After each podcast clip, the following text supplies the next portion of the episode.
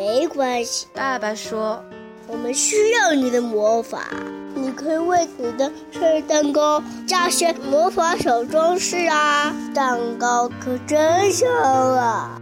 菲比把蛋糕装饰得很漂亮，她又觉得自己是个小仙女了。我要去告诉 Sam，我真的有魔法。她开心地说。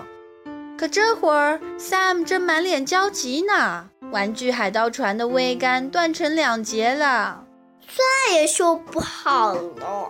他失落地说道：“我再也当不成海盗了。”别担心，我能修好它。菲比信心十足地说：“我已经练习了很多次，我的魔法有了很大的进步。”菲比转了两个圈。用魔法棒指了指玩具船，可是什么也没有发生。他想呀想呀，我知道啦，我我们得闭上眼睛啊，好好的许愿。他说。Sam 闭上了眼睛，菲比小心翼翼地走向玩具船，嘴里轻轻地念着：一、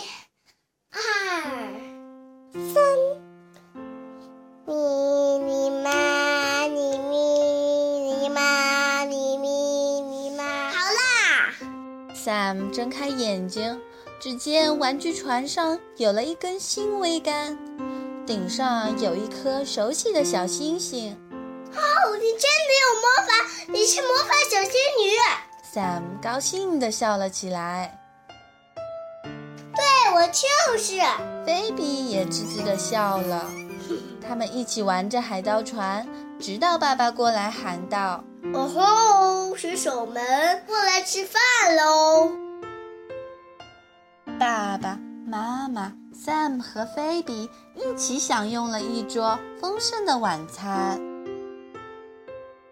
不知不觉的，星星已挂满了天空。我喜欢做魔法小仙女。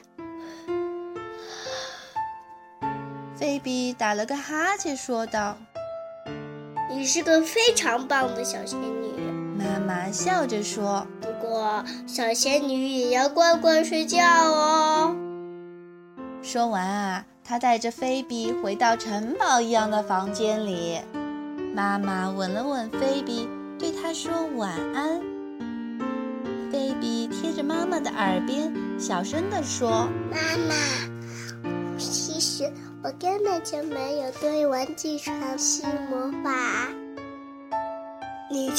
确实是魔法啦！妈妈笑眯眯地说：“你善良又聪明，用这么好的主意帮助了 Sam，为他带来了快乐，这就是世界上最棒的魔法。”